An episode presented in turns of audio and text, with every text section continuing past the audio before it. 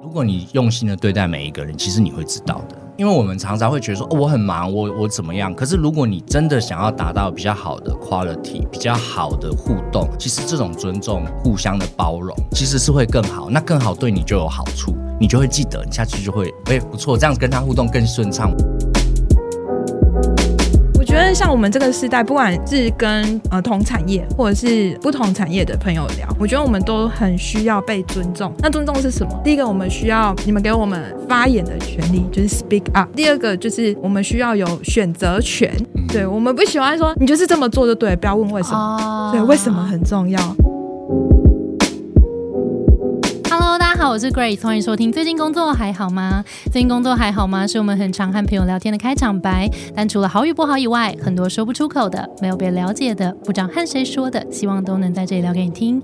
节目每次都会邀请一位在职场上努力发光发热来宾，今天有两位和我们聊聊最近的工作与生活。那今天呢，我们这一集要来好好聊聊外商药厂的工作大小事。因为其实为什么会有这一集的诞生？其实我们最近也收到蛮多的听众回馈，刚好在询问说。哎，我有医疗背景，或者是我没有医疗背景，但是我对于药厂的工作其实蛮好奇的，所以今天就赶快把两位来宾邀请来了。好，那我们掌声欢迎一下 Nick 跟 Jenny。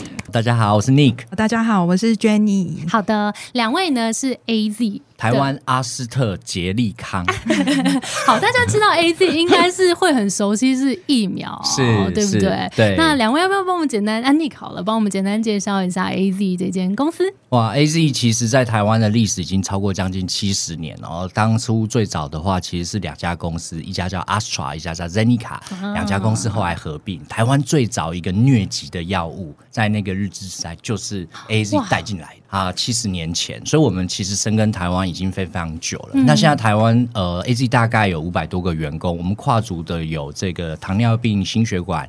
罕见疾病、癌症用药、疫苗，就是刚刚呃大家比较熟知的呃这些药品，我们总共在全世界啊超过一百个国家销售。哇，超厉害！那今天呢，我们非常开心邀请到是 Nick，是我们的事业部长，那 Jenny 是我们的医药业务代表。那今天我们除了聊聊药厂的工作之外，因为两位我知道都有一些跨领域的经验，然后我觉得刚好也可以解惑一下，说要进入药厂，到底尤其是外商药厂。我的英文要好吗？我是不是需要本科背景呢？这些疑问，我们今天就一次解惑给大家听。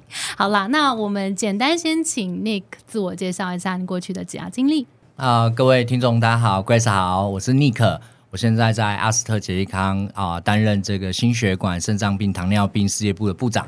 那我的学经历背景其实跟药厂一点都没有关系，所以 如果你也在听这节目，你也想加入，欢迎，因为我可以，你应该也可以。呃，我是外交系毕业，正大外交系，然后念气管，中山大学的气管研究所，嗯，然后毕业之后我就加入了药厂，担任业务，嗯，然后也当过行销的经理，然后也当过策略部门的主管，也当过业务。呃，团队的主管，那现在带领这个事业部，那同时管理行销跟业务，所以在这个药厂里面，的十五年的经验，做过很多不同的产品线，担任很多不同的角色。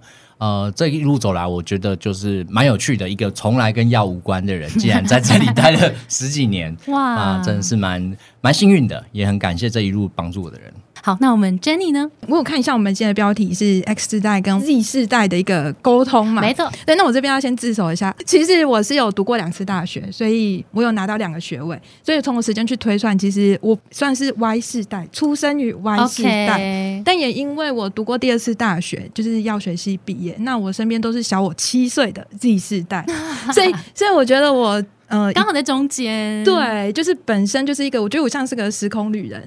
哦，你这一段没讲，我们不知道哎，发错通告了，发错通告了，没有发现新的一面，更应该要发啦，因为我就是横跨了 Y Z 嘛，然后想要，我们就 X Y Z 一起聊，没错没错，对对对对，除了就是这个世代上的一个我本身就存在着世代上的差异之外，另外呃，其实我以前是读中药的，嗯，对，那也是为了现在西药哎。对，我现在在西药，因为当初就是中药毕业之后，其实有进到社区药局工作一段时间。那说实话，其实我也从来没有想过会进到药业，那会进来当业务。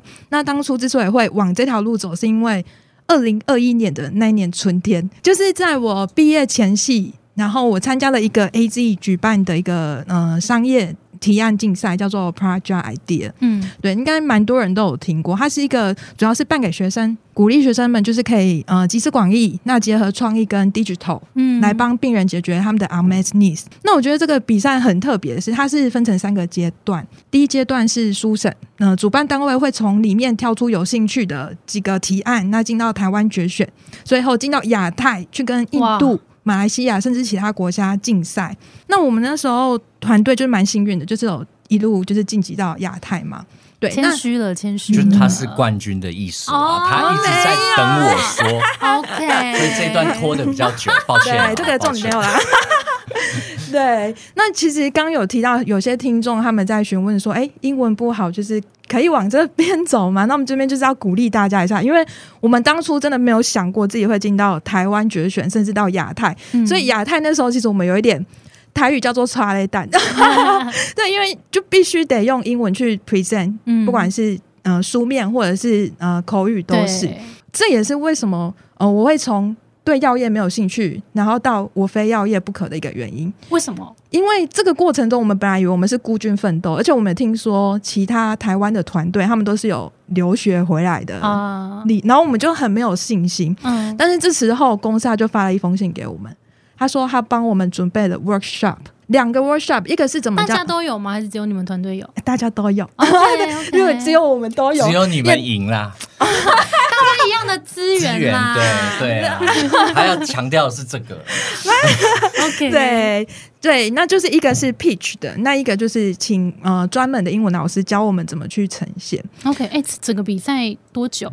呃，四月开始初审，呃，七月那时候开始进入到台湾决选跟亚太决选，OK，所以可能走了有三四个月这么久。差不多。对，那为什么会参加那一次比赛之后就决定要加入 AZ？除了得冠军这个原因之外，没有，其实说实在，嗯，就像我刚刚提到，其实最重要的是那个 workshop，就是让我们感受到我们不过是个参赛者。那为什么公司会对我们这么用心？嗯，这是第一点，那你觉得为什么？这就是 A Z 的精神，可以哦，回去加五百。五百而已。后台领便当，那我多讲一点，没有啦。而且，呃，我们刚刚说那个比赛是分三个阶段嘛，每三个阶段它的奖品完全没有钱，但是它都是提供给就是学生们最需要的东西。你只要有报名，你就有一个完整的职涯训练课程。哦对，教你怎么面试，教你怎么写 CV，、嗯请各 BUD head 就是跟大家介绍。我觉得这个很棒诶，因为其实，在我们学生时期的时候，我们需要的其实是真的蛮多成长。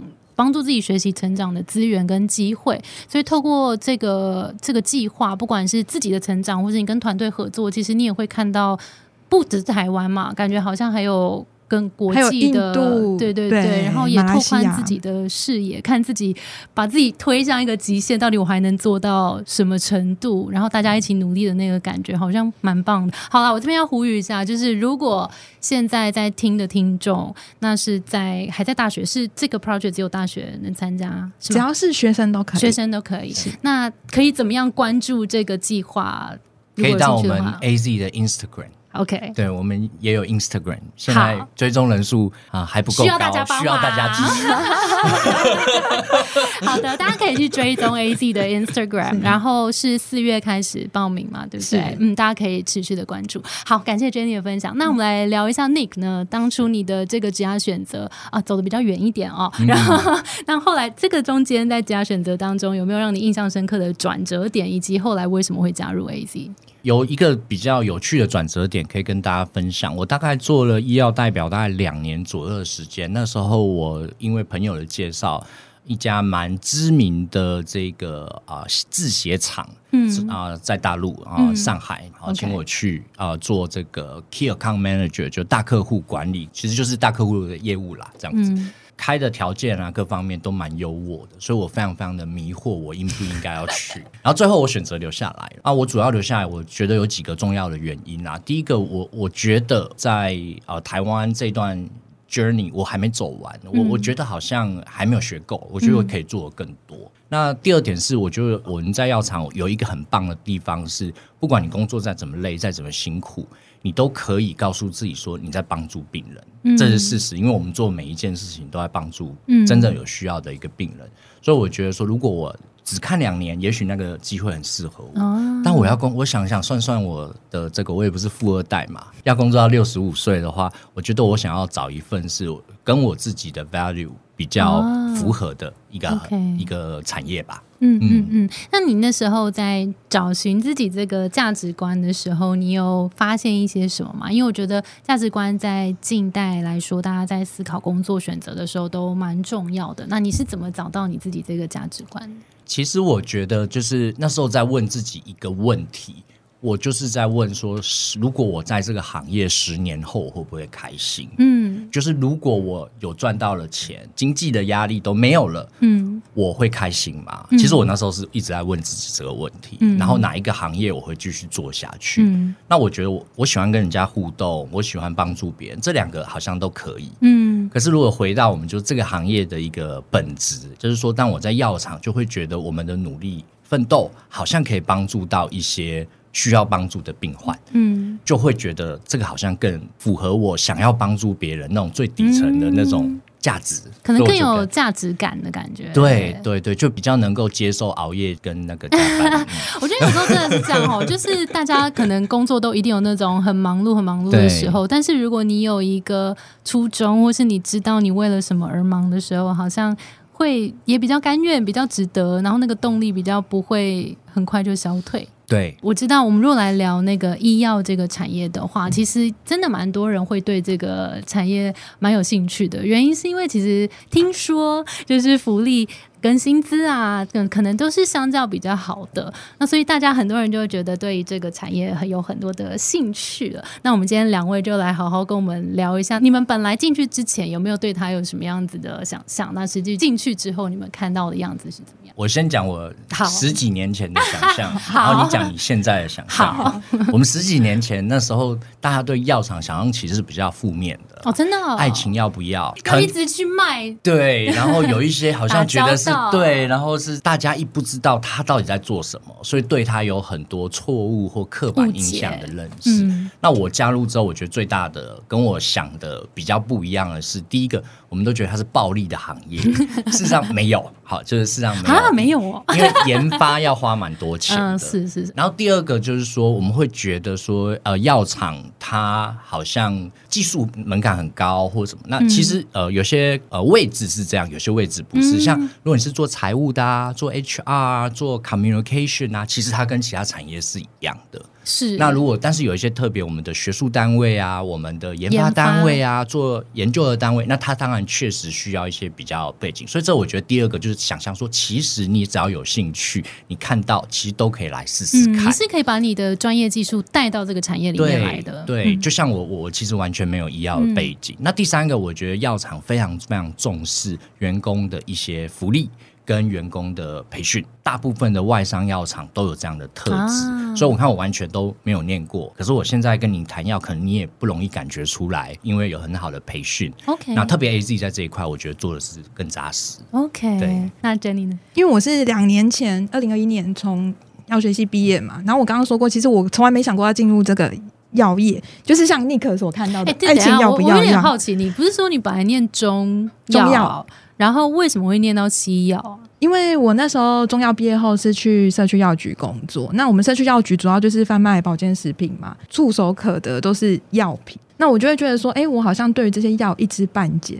，OK，我心里会有一个，你会慌？因为我想要对病人负责，对客人负责。哦 OK，对，所以这也是为什么你那时候重新嗯念的时候，没有有没有面临另一个焦虑是，就别人可能已经出去赚钱了，可是你却还要来念书，你心里有过这个挣扎吗？我当初是没有考虑到这么多，但是我身边的家人的确会帮我考虑，他会担心说、哦我们将会比别人嗯、呃出社会的晚晚，但是我会觉得说我的人生的意义就是自我成长。所以这也是为什么我后来呃中药毕业到社区药局工作，然后接着进药学系嘛。那药学系之后，其实我本来就是要直接进医院去临床服务，但是工作差不多一年左右，我就毅然决然来药厂，这也是嗯其中一个原因。嗯因为我发现药厂它工作本身就是一种自我成长。哦，对我们没怎么说怎么说？像我刚进来我们 BU 的时候，我看到 Nick，其实他是我偶像，我同事他们都知道。你知道你今天跟偶再像一起录音，加五百，谢谢。我帮你记下，多加一个零吗？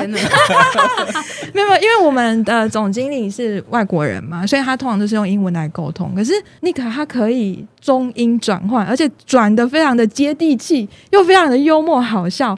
然后我自己的老板，他平常在主持就是我们自己在地的一个会议，他也可以很快的去 summary，就是从他们的身上我都可以看到我想要学的东西。啊，对，所以你不用担心说哦，我工作八小时，我还要额外腾腾出时间、腾出金去学钱。习，对，不用，因为工作学习，对每天都在学习。对，这也是为什么那时候我会毅然决然选择到药厂。啊，对 OK，那我们来聊一下，就是这一个环境啊，因为刚刚有提到，其实这边从两位的的互动，因为我刚刚就是在录音之前就知道，其实 Nick 是 Jenny 的呃。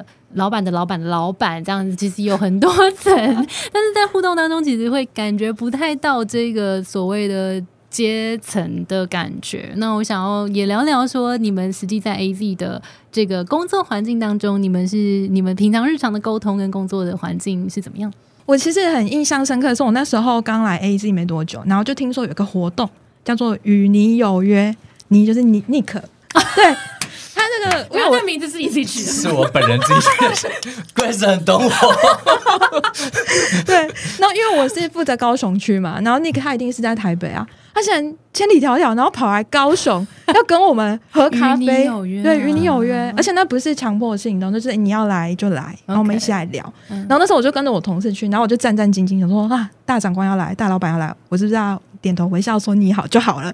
对，然后我就在旁边观察，那我发现其实呃，Nick 他跟其他同事们的互动其实都非常自然，我们就真的不一定要聊工作，我们聊兴趣，聊水晶。聊 风水，然后但是如果真的有同事跟他反映说，我们可能工作遇到什么样的状况，反正就很快我们就收到一封 email，他就会针对大家所提出来的遇到的一些困难，直接跟我们说 solution，就是他未来嗯、呃会怎么样去做改善。所以我们呃可以在一个很轻松、很自在的一个环境，那可以跟大老板熟悉，而且他都记得我们每个人的名字，哦都认识我们这很不容易，很不容易。嗯对。然后第二个，我们反映的东西，他可以马上帮我们改善。大老板很受到尊重的感觉。对，没错，没错。嗯嗯所以这、好啊这也是我非常印象深刻一点。OK，嗯好，那我要来跟与你有约来聊一下，这是什其么实还有诞 Part Two 哎这是什么？，Part Two 叫对你弹琴。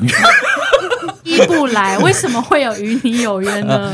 我我先讲一下 A Z 这家公司跟我之前待的外商有什么不一样。其实外商都会讲多元跟包容，但是如果你有留意，外商都讲 D N I diversity and inclusion，只有 A Z 把 I 放在前面，叫 inclusion and diversity。啊因为 A Z 认为多元尊重的前提是你要能包容，你要能尊重每个人的不一样。我觉得这哲学很对。嗯然后我们那时候在推动一个事情，就是 A Z 有呃五百个人，我有一百五十个人，我的年龄跨距从二十三岁到六十三岁，就是非常非常大的不一样，，diversity 真的很 diversity。所以我们那时候在推动一个，希望大家可以 speak up，、因为他们想希望他们鼓励他们说出心声，要让他们透过传统的官官僚管道送上意见，太困难了。嗯那不如我走出去。哦然后第二个也是希望说，我我们也在推推广，就是说这样的包容，我们也希望是能够解决问题，带来价值。嗯所以有的时候我到那边，我去听到什么问题，我打个电话、写个简讯，他们就会去交办，就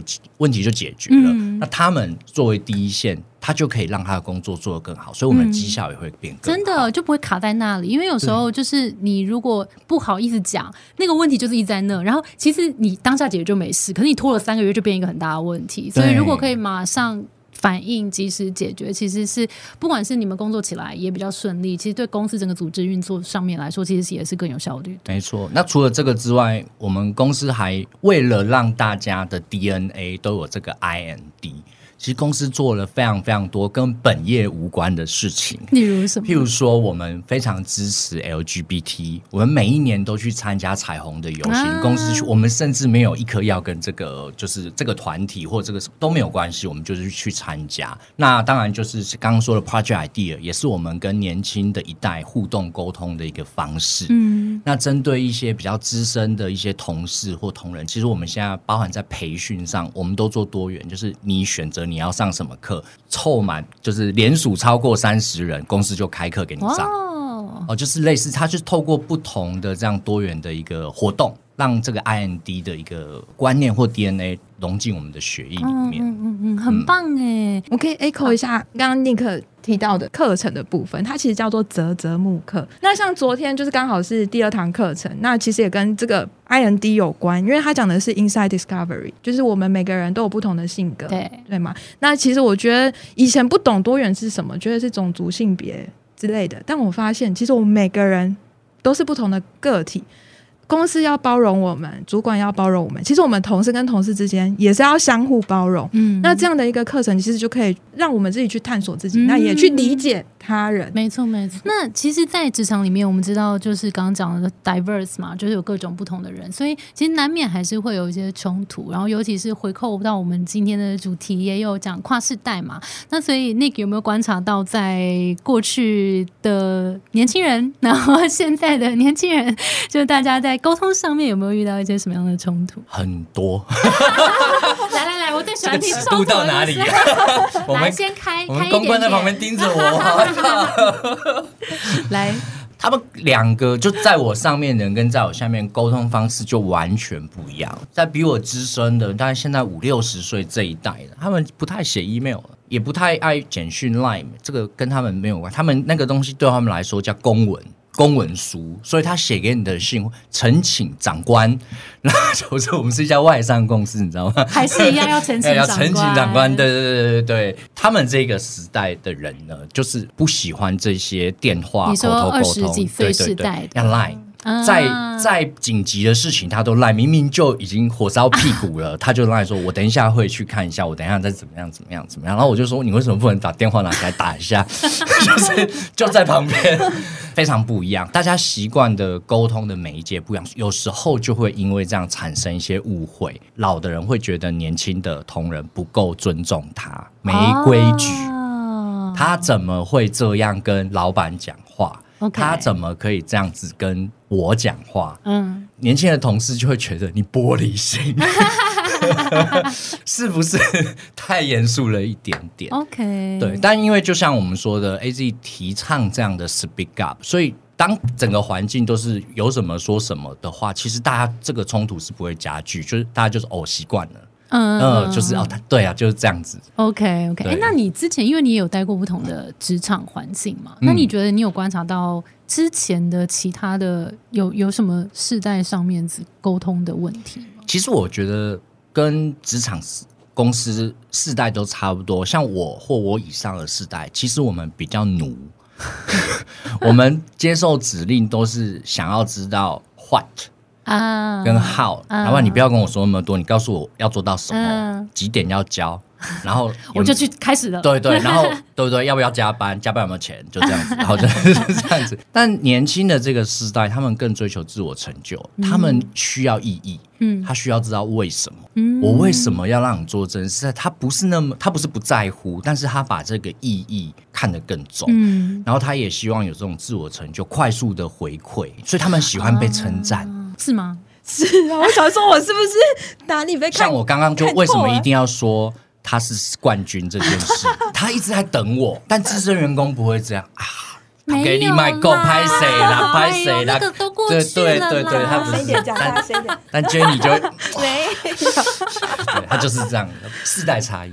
那你觉得以前，譬如说比较资深一点的工作者，真的对于譬如说称赞这件事情，好了，是真的比较不需要吗？他们不一样，他们会觉得这一种辛苦啦，这些比较口语的这个没有，他们喜欢的是那一种正式的表扬。啊，站上台，对，得得得得得得得，然后这个加薪，实质的认可，哦实质的认可就是很具体的。但是年轻世代他们喜欢的是真诚的，哦，这种你给他一个奖状的奖牌，但是你没把那个排场做出来，他们也没有办法，他们就觉得嘖这个是排表面。哦但是如果你走过去跟他说：“哎、谢谢你，因为你做了什么什么什么。”其实他就很看够了他说：“你怎么会注意到我这个人？”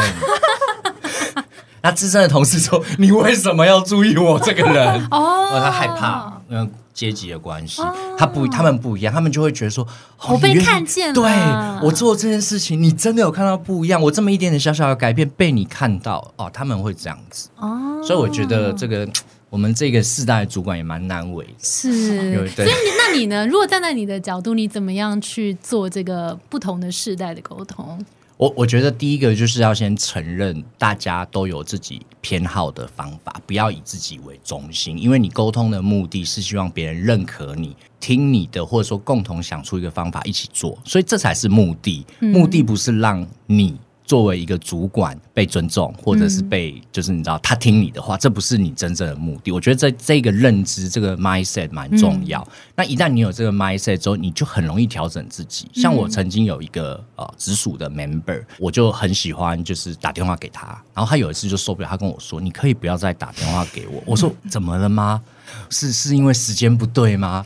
他说：“不是，因为你打给我的时候我很紧张，我以为出大事了。”我说：“那应该怎么跟他讲？你就写讯息啊。”我说：“就跟哦你说了，先赖我嘛。对，他说这样我就会回啊。如那所以我现在跟他讲沟通，我就先写讯那你岂。不就是要记得每一个人想要怎么样沟通？如果你用心的对待每一个人，其实你会知道的。因为我们常常会觉得说，哦，我很忙，我我怎么样？可是如果你真的想要达到比较好的 quality，比较好的互动，其实这种尊重、互相的包容，其实是会更好。那更好对你就有好处。你就会记得，你下去就会不错，这样子跟他互动更顺畅，我我的目的又更达到，你就会嗯其实记得。多用一点点心，好像也让效率嗯再更好一些些了。对，那 Jenny 觉得呢？我觉得像我们这个时代，不管是跟呃同产业或者是呃不同产业的朋友聊，我觉得我们都很需要被尊重。那尊重是什么？第一个，我们需要你们给我们发言的权利，就是 speak up。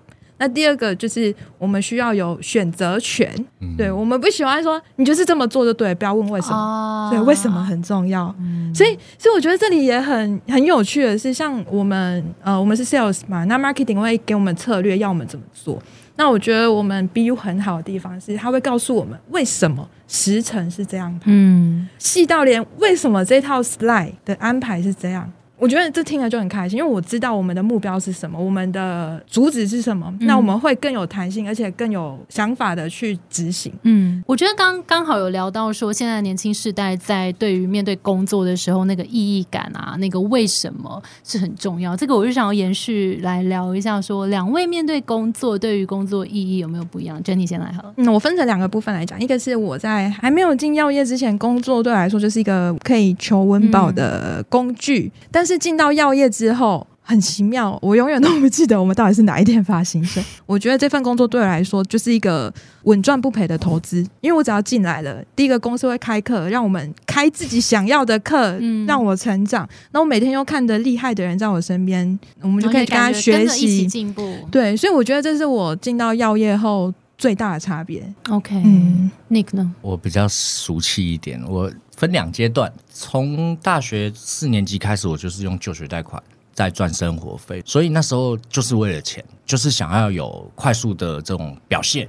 有更好的收入，有更好的报酬。然后我记得那时候就是把贷款还就业贷款还完的时候，突然就觉得可以，就是做自己想要做的或许可以，对对对，可以有一点这样别的想法。那当然，后来我当上主管到现在，我觉得工作的意义对我来说，会更多的是怎么帮助跟周遭生活的伙伴，让他们把工作做得更好、更开心，然后可以更成长。我觉得这是我工作现在比较大的意义。嗯嗯，但感觉好像到下一个层级了，就是面对这个工作的意义，其实每个人都不一样。那感觉那个到现在好像多一点点是可以带领团队，然后让大家也去实现自己的意义，感觉就会也是让自己的意义感再更多一些。那我延伸问一下那个 Nick 这边好了，其实你在过去这么多段的经验里面，不同的角色当中，哪些是对于你现在工作，因为感觉你是跨领域嘛，嗯就是你过去完全没有医药背景，那你觉得你过去的哪一段经历特别帮助到你现在的这个工作吗？我觉得我在学生时代，或者是我因为器官所有关系，其实我们参加很多被鼓励参加很多课外活动，在做报告的时候也鼓励你跟不同科系、不同系所的人合作这些 case 的 study。我觉得这经验对我们来说非常好，嗯因为其实，在药厂我们刚刚有讲过，就是说它其实是虽然是蛮稳定的一个工作，然后你看经济危机跟我们也没关系，因为你还是要吃药；经济成长跟我们没太关系，因为本来就要吃药，所以一直都很蛮稳健的。对，但也因为它是跟人体生命有关系，所以我们专业分工的程度相当高。嗯所以我们非常在意这些药品出去讯息长什么样，我们可以这样做吗？不能那样，哪些可以做，哪些不能做？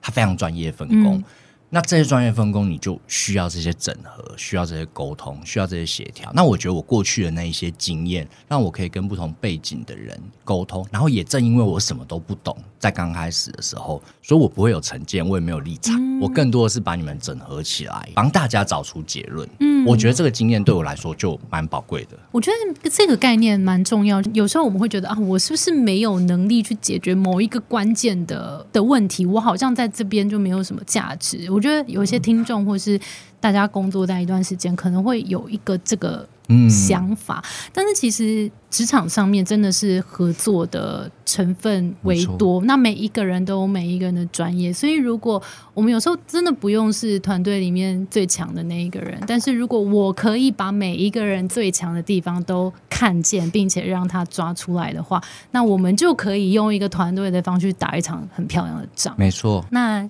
Jenny 呢？因为我是业务嘛，那也是第一次当业务。那因为它是一个机动性非常高，而且同时间会有很多不一样的事情都砸到你身上的一个工作。嗯、为了避免被这些代办事项拖着跑，每天晚上睡觉前都会有一个习惯，就像我们国小的时候要收书包一样，会去盘点一下今天自己做了什么，然后去把未完成的代办事项写联络簿 哎，对对对对，然后就是先列好，这样明天早上一起床啊醒了就可以马上去执行，嗯不用花很多时间在那边开机。哦这是第一点。那另外一点，我觉得，呃，业务也是一个压力非常大的工作。那如果我们每天都一直在工作的回圈里的话，其实很容易迷失自己。嗯所以后来我就定期，例如说两个礼拜会给自己安排一个假期，而且要去接触一个跟工作毫无关系的事情。例如说，我最近喜欢看展览，嗯那你就是把自己给掏空，然后抽离，然后丢进去一个新的环境里。嗯。这样的一个过程中，你反而对你的工作又会有新的看法。真的，我觉得这个超级重要的，因为的确，我觉得有时候我们人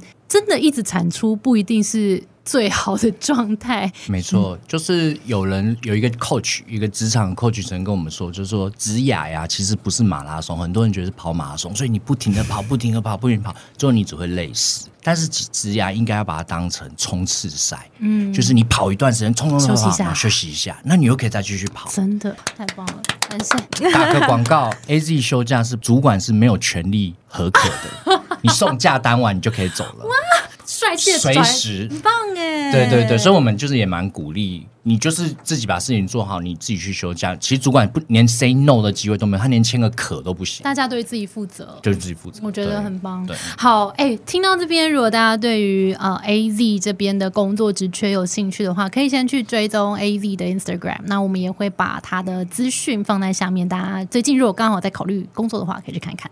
好了，那最后我觉得想要邀请两位跟我们分享一下，如果大家听到这边也对加入你们很有兴趣的话，呃，A Z 有没有特别需要什么样的特质或能力的优秀人才？特质的话，跟很多外商药厂是一样的。我们希望可以找到不停突破自己，是呃不停的去踏出自己舒适圈，而且愿意跟着我们一起成长的人。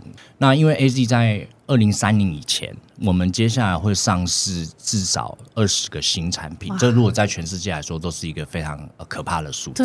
所以我们需要的人是可以跟我们一起在学习新的东西，学习新的成长。所以我常常跟来求职的呃，就是说朋友们会说，其实履历的长度是不重要，重点是履历的厚度。你同样一个工作，你有没有做出跟人家不一样的高度？你有没有做出不一样的事情，达到不一样的累积？嗯这些东西是我们在问面试的时候会透过很多呃问题问得出来的。嗯同样都是做一份工作，都当经理，你如果只能说哦，我业绩达成怎么样怎么样，这个是很扁平的。嗯但如果你说得出你具体做了什么事，这些东西跟平常人做的事哪里不一样？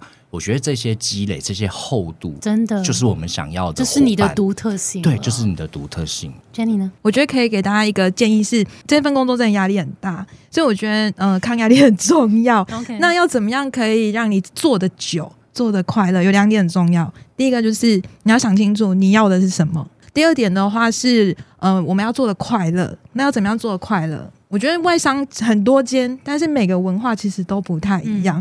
那我们可以事先的去透过多重的管道去了解一下这一间公司跟你的 value 是不是相符的。那如果是相符的，那你在沟通的过程中，其实工作也会比较快乐。嗯嗯，对，这超级重要的。先理清自己到底想要什么，然后其实也要找到对的环境。因为其实，比如说你讲做行销，你讲做业务，或是你讲做研发，其实每一间公司可能都有需要这样子的角色。然后你在这个产业里面有很多。不同的选择，但是到底什么样的环境可能会你工作起来你会更愿意跟大家一起合作，你会更愿意投入。其实 fit in 的那一个企业文化，其实真的是蛮重要的。磁场不对，对对对，所以一开始做一些功课，然后找到适合你的地方很重要。好，非常感谢两位。那最后呢，想要问一下两位有没有自己很认同的 quote？我的 quote 就是没有人可以让你输，除非你不想赢。因为我觉得今天你遇到挫折，你要。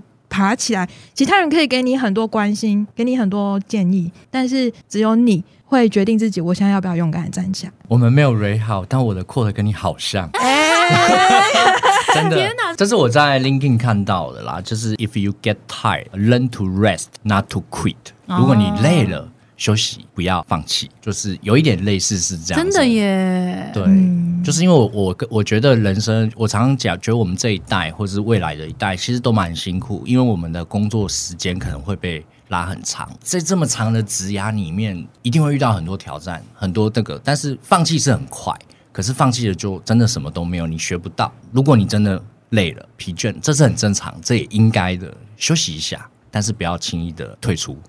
谢两位了，谢谢 Grace。好的，今天聊得非常开心。那我们今天的节目就到这边。大家记得，如果有任何问题的话，可以到我们资讯栏去看更多，也可以去追踪一下 AZ 的 Instagram。